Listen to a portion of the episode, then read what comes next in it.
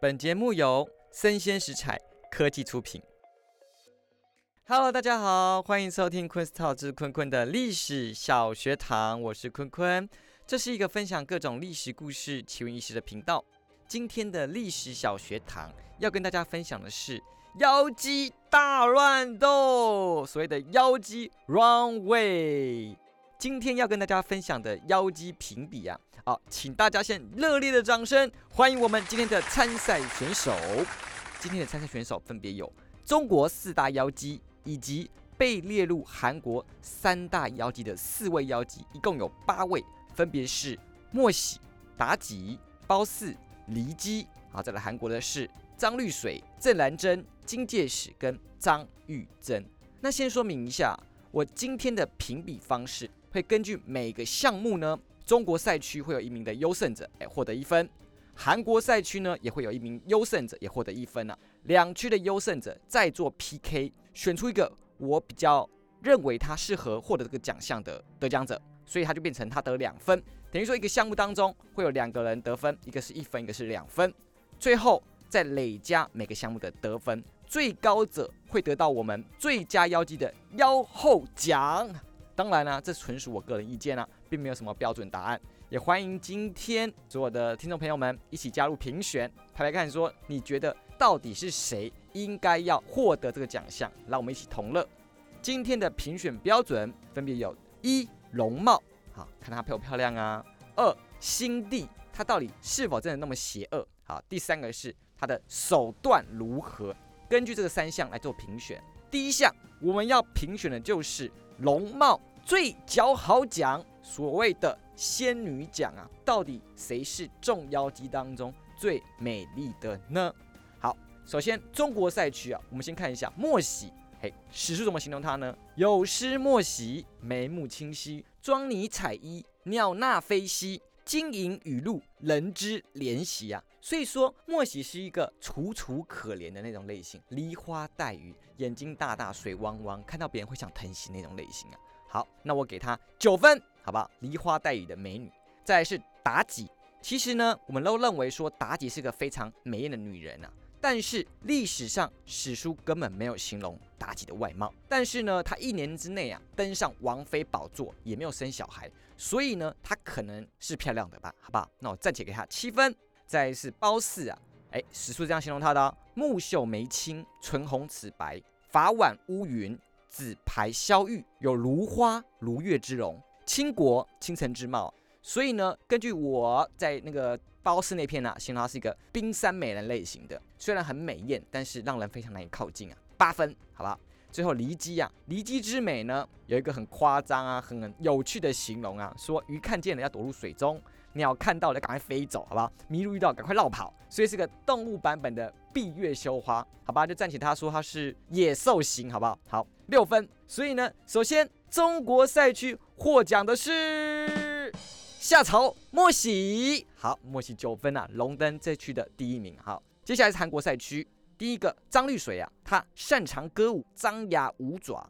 好，我想应该是烈焰红唇啊，高级酒店妹，可能是那个酒店的镇店之花这种感觉啊，野艳型。好，我给七分。再来是郑兰珍啊，郑兰珍这个人呢也是漂亮没错，但是啊，她在妓院勾搭到是那种芝麻小官，所以可能是那种落魄官员会喜欢的酒店妹型。好，比较起来张绿水，她可能是没那么头牌，劣等一点，好吧？可能是那种肤白短裙的家酒妹型，好吧？六分。再来是金戒使啊，好不多说了，她是个丑八怪女商人啊，好一分不予置评。接下来是张玉珍，张玉珍这个人物呢，我们还没有讲到啊，但是呢已经参加这个评选了。张玉珍的故事啊，会在这礼拜的正片上映，好不好？请大家可以期待一下。张玉珍呢被称为啊朝鲜绝色王妃，仅靠眼神跟仪态呢就勾搭到了君王，所以是那种一见钟情、动人心魄、真命天女类型的，好吧？我给九分。所以韩国赛区获奖的是数中的张玉珍，好，张玉珍现在是也是一分了。那接下来是中韩大 PK，请问莫喜还是是张玉珍，哪个是你心中的花魁呢？你觉得谁是最漂亮的人？我给的是莫喜，好，原因是什么？因为呢，角色莫喜啊，在夏桀看到他第一的时候，就想要跟他掏枪野合了，还没有回到家，就马上说，哎，我们今天晚上就睡路边了。为什么？因为他想要跟他做交缠的动作啊，有这种致命的性诱惑啊。我觉得莫喜啊，一定是容貌最姣好，荣获我们的仙女奖。好，莫喜得两分。第二项呢，我们要评选的是心地最邪恶奖，所谓的恶女奖啊。好，除了非常漂亮之外呢，你恶不恶？你心里到底邪不邪恶？可能是妖姬的一个评选制度啊。首先，中国赛区呢，莫喜第一个，他可怜被迫入宫啊，由爱生恨，成了间谍，然后通敌，邪恶程度我给五分。再是妲己，妲己是个短命王妃，入宫不到一年呐，商朝就被灭国了，所以她其实没做什么事情，却被泼了一身脏水啊，所以呢不邪恶，好给一分。再是褒姒，冰山冷面，心死，好不好？一点都不在意任何事情啊，老公是个无能马之狗，所以呢她被冠上了妖妇的名称，哎，邪恶程度三分。最后是骊姬，骊姬呢可以说是中国赛区当中最会争权夺斗的啊，最会宫斗的一个女人啊。虽然是为求自保啊，但是呢，她通奸碍眼啊，弄得父子相残，晋朝王族死伤惨重，邪恶程度我给八分。所以呢，中国赛区啊，理所当然是我们的骊姬啊脱颖而出了。再是韩国赛区，韩国赛区第一个张绿水啊，攀龙附凤，与燕三军啊臭气相投，残害忠良，逼良为娼，邪恶程度八分。再是郑兰珍，她是个可怜寄生女，只是为了求更好的生活，勾搭上了王后，陷害后宫嫔妃，还毒杀老公的正妻，邪恶程度我给五分。第三位是金戒使，她是个爱钱的人，爱钱的女人，还奴役老公，当老公的老鸨。但是呢，只要有钱就好办事，什么事情都用钱就可以好说话了。所以呢，邪恶程度三分。接下来韩国第四位啊，张玉珍是个纯爱少女，为求自保而黑化。但她的故事呢，我们保留好不好？礼拜四为大家公布啊，所以邪恶程度呢给四分。韩国赛区啊，拔得最邪恶的恶女奖的是燕山君的张绿水，好，恭喜他鹤立鸡群啊，在一派妖女当中荣获最邪恶。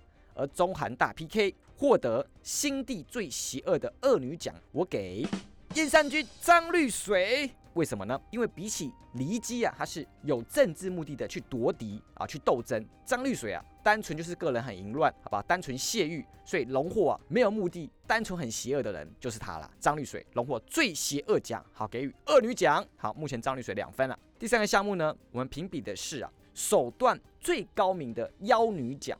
就算你心里很邪恶，但是你手段不高明也没有什么用，对不对？你单纯就是啊坏心思。到底谁呀是政治手段最厉害的妖女呢？中国赛区啊，莫喜通敌成功，灭了夏朝，高明程度七分。再来是妲己，没有任何所为，进去宫中就等死，好吧？高明程度零分。再来是褒姒。我只负责摆臭脸，什么事情都不在意。老公怎样我也不敢，不想管他，好不好？但是老公就很爱我，莫名其妙，所以高明程度一分。再是黎姬，黎姬号称古代奥斯卡影后，演戏呢害死一堆人啊，用她的演技啊，哎，上下其手，拿到很多政治资源啊，高明程度九分，好不好？恭喜中国赛区晋朝的骊姬，靠的演技获奖。骊姬呢，从他奸夫身上学的演技啊，成功饰演双面人，包藏祸心好几年，搞死很多的政敌。再次韩国赛区，张绿水单纯就是破锅配烂盖，好跟燕三军呢一起搞烂朝鲜，没有任何高明的程度，好吧，三分。郑兰珍眼光独到，帮助一个落魄的王后呢稳定地位之后呢，控制朝鲜朝政，高明程度七分。第三位金介石啊。床技惊人，借由床技控制皇上，单纯仅靠身体的特长，政治手段呢，嗯，普通，好吧，身体特长，所以呢，高明程度五分。最后是张玉珍，并非贵族啊，却爬上了王妃宝座，打破整个社会的体制，高明程度呢，我给九点五分。恭喜韩国赛区肃宗时期的张玉珍拔得韩国地区的妖女奖，而中韩 PK 手段最高明的应该是谁呢？是黎姬。还是张绿水呢？